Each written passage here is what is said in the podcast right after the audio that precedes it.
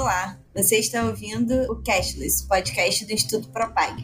Eu sou a Bruna Cataldo. E eu sou o Carlos Jogado. E esse é o seu programa semanal para ficar por dentro dos principais debates do mercado de pagamentos, com análises sobre inovação, regulação e tendências do setor. Olá, bem-vindos a mais um Cashless. Tudo bem, Ragazzi? Bom, Bruna. Tudo certo. Hoje a gente vai fechar o ano do Cashless, último episódio do ano. Então, nada melhor do que falar das tendências de 2022. Em específico, a gente vai falar das tendências de tecnologia. Teve muita transformação ao longo de 2021, acelerou a transformação digital do sistema financeiro e a expectativa é que isso não diminua ano que vem, né? Tem muita coisa para mudar para frente. E aí, então, o que, a gente pode esperar de tendências de tecnologia para o ano que vem, aplicadas ao setor financeiro? O que, que pode vir de novidade? Olha, é engraçado você falar em novidade, porque para mim é um processo que já vem desde 2020, consolidou em 2021 e vai meio que explodir em 2022, né? A gente está olhando esse cenário cada vez mais consumidor indo atrás de soluções fintech, cada vez mais indo atrás de plataformas tecnológicas, dados, inteligência artificial, né? Isso aí começou a não ser mais um discurso meio futurista, começou a ser muito de agora. Então, quando você fala, por exemplo, em dados e inteligência artificial, isso é hoje, não é mais o amanhã, né? Quando você começa a falar essas análises aplicadas que as instituições financeiras estão fazendo, inclusive para te trazer maior valor agregado, entendendo um pouco quais são as suas necessidades, quais são as suas preferências e fazendo recomendação proativa, isso aí é o dia a dia, quase como uma substituição do elemento humano disso. E aí, nuvem. Nuvem virou a grande infraestrutura. Embora você tenha, talvez ainda a maioria das organizações bancárias mais tradicionais, ainda sem o sistema central já transferido para a nuvem, né? E aí, obviamente, você tem a dificuldade, a complexidade, a preocupação com segurança. Você já começa a ver um movimento muito forte de necessidade de transferência dessa infraestrutura para a nuvem. Você tem dados, análises aplicadas que você vai ter, né? E, obviamente, com essa dinâmica de você buscar maior eficiência maior inovação, não tem muito caminho para você ir a não ser ir para essa computação em nuvem, né? E aí pode ser privada, pode ser híbrida, pode ser pública. Em alguma medida, você vai precisar reduzir os custos de TI e as despesas operacionais associadas a essa prestação de serviços. Então, a nuvem me parece o caminho inexorável aí para 2022 e anos seguintes. A outra coisa que também faz parte do que a gente tem visto e que provavelmente vai crescer muito é a ideia das finanças embarcadas, digamos assim, né? O maior exemplo que a gente tem aqui, serviços bancários como serviço, o BAS, o Banking as a Service. Embora você tenha algumas instituições vendo né, esse financiamento embutido, quase como se fosse uma ameaça ao modelo tradicional que você tem hoje em dia de financiamento, muito provavelmente o que você está olhando é uma oportunidade de mercado que vai surgir novas oportunidades de financiamento, porque ele proporciona um acesso a novo mercado, porque você reduz os custos de aquisição e de serviço para o cliente. Então, é basicamente como se fosse um benefício subjacente do financiamento embutido, que ajuda você a rentabilizar e às vezes até cobrar um pouco mais do cliente, porque você não cria a dificuldade, a barreira para o sujeito ter acesso ao crédito. Então, para mim, é algo que também deve crescer nos próximos anos, sobretudo em 2022. Maior foco em cibersegurança.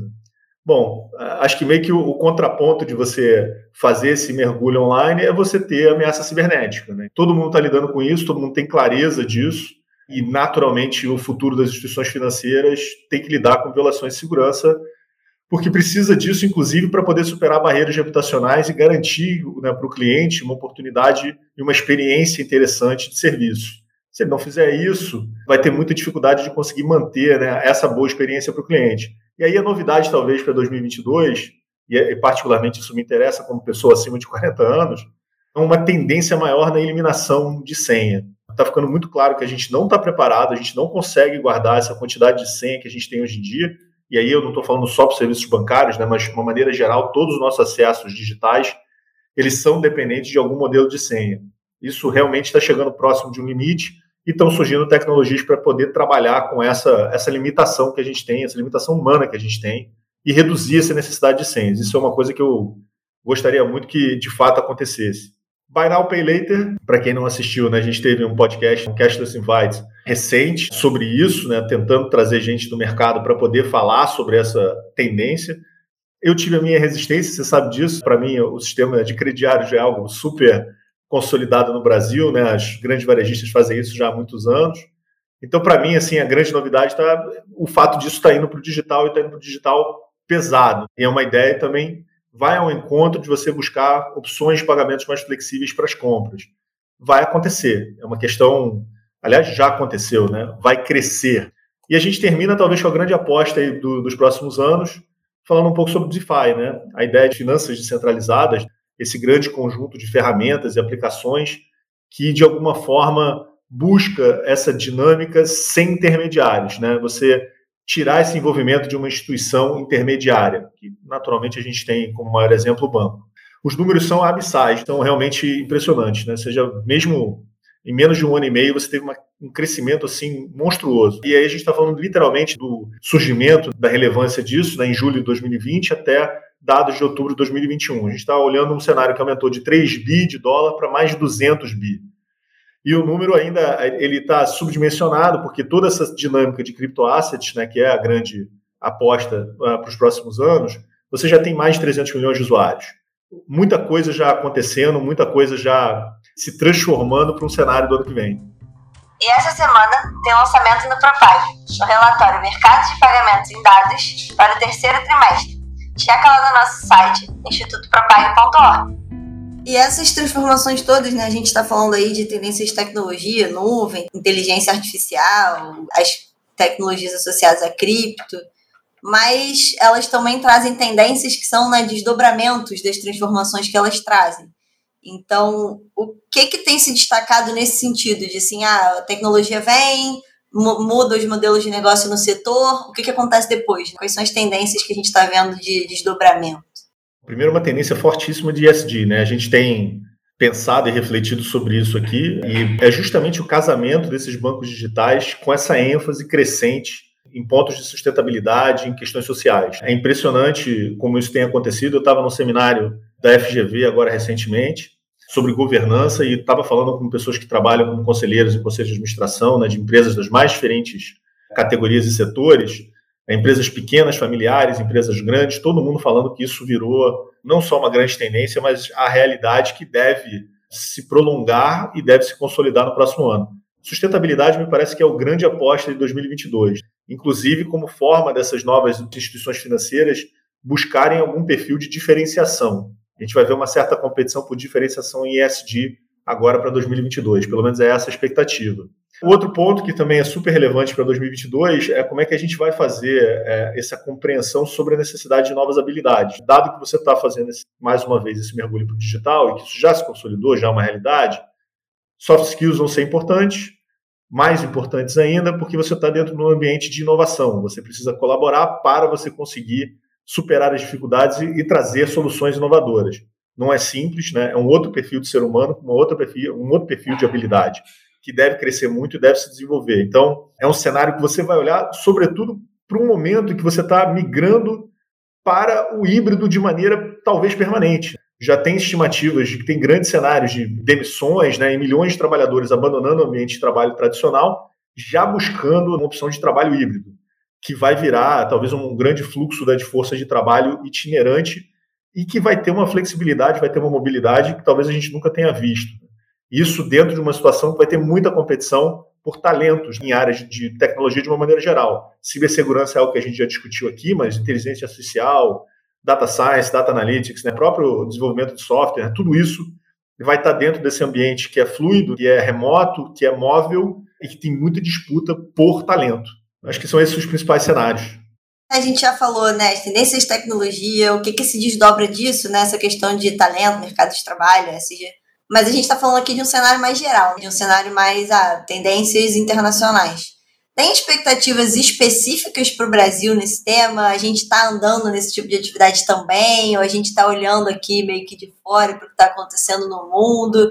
Onde é que o Brasil está nessas tendências para 2022?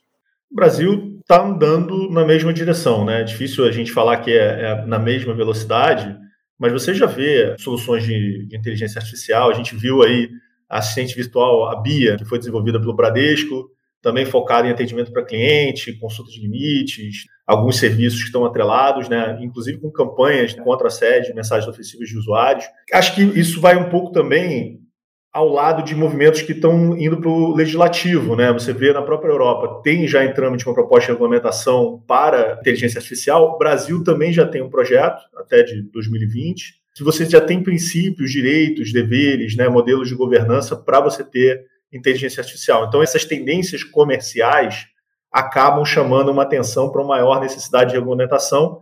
Então, muito provavelmente, essa lógica de você buscar maiores benefícios do uso de inteligência artificial no setor bancário, e aí, é, consequentemente, reduzindo risco, reduzindo custos operacionais, buscando aí uma melhoria de experiência do usuário, vai passar um pouco por algum modelo de regulamentação. A gente pode esperar alguma coisa, ou pelo menos essa discussão crescendo. Os bancos estão muito focados em segurança e treinamento de pessoal, então você começar a ver os investimentos em tecnologia crescendo e onde é que elas estão crescendo aqui no Brasil? Inteligência artificial e segurança cibernética. Tem, acho que, um lado da LGPD, né, está em movimento ainda de implementação, várias das instituições financeiras estão seguindo a necessidade de cumprir com a legislação, que ainda em alguma medida é recente, mas você já começa a ver um formato até, inclusive, de ferramentas de treinamento à distância, para você buscar maior treinamento e maior adaptação para esses lados, para você buscar maior conhecimento em cibersegurança e maior conhecimento sobre proteção de dados. E eu acho que para mim a grande, grande, grande expectativa para o Brasil ano que vem, a gente vem aqui no, no cenário pós-PIX, que já foi uma grande novidade, talvez o grande cenário de 2020 2021, a gente vai pensar agora no real digital. Né, o Banco Central está sinalizando de uma maneira mais clara que vai virar uma realidade no ano que vem, e muito provavelmente, isso ainda é especulação, mas vai se confirmar em breve, né, que a gente vai utilizar tecnologias como blockchain, que é utilizado para criptomoedas, e vai buscar uma série de benefícios que ainda não são tão viáveis no modelo bancário tradicional. Né? Vai buscar uma ideia de você vai poder aumentar né, essa integração com sistemas de pagamentos internacionais, com conversão imediata no câmbio. Então, a gente vai, vai por esse caminho para o ano que vem. Eu estava imaginando até um tempo atrás, quando a gente começou a gravar é, esse ano que o, real digital ainda era algo que ia demorar, um cenário talvez de anos, mas me parece que não, me parece que a coisa está pegando velocidade e a gente está olhando 2022 como possível cenário aí de implementação desse novo modelo de pagamento. Bom, como a gente falou aqui ao longo desse episódio, então tem muita coisa para acontecer em 2022. Tem novidade, tem aceleração de coisas que a gente já falou ao longo de 2021, um mundo de temas para falar. E aí, né, agradecer a todo mundo que acompanhou a temporada de 2021, convidar para acompanhar de 2022, porque novidade não falta, tema não falta. Então, até ano que vem, continue acompanhando o site lá, o institutopropag.org, as redes sociais, que por lá ainda vai ter material. Isso aí, segue a gente, 2022 vai ter novidade. Tchau.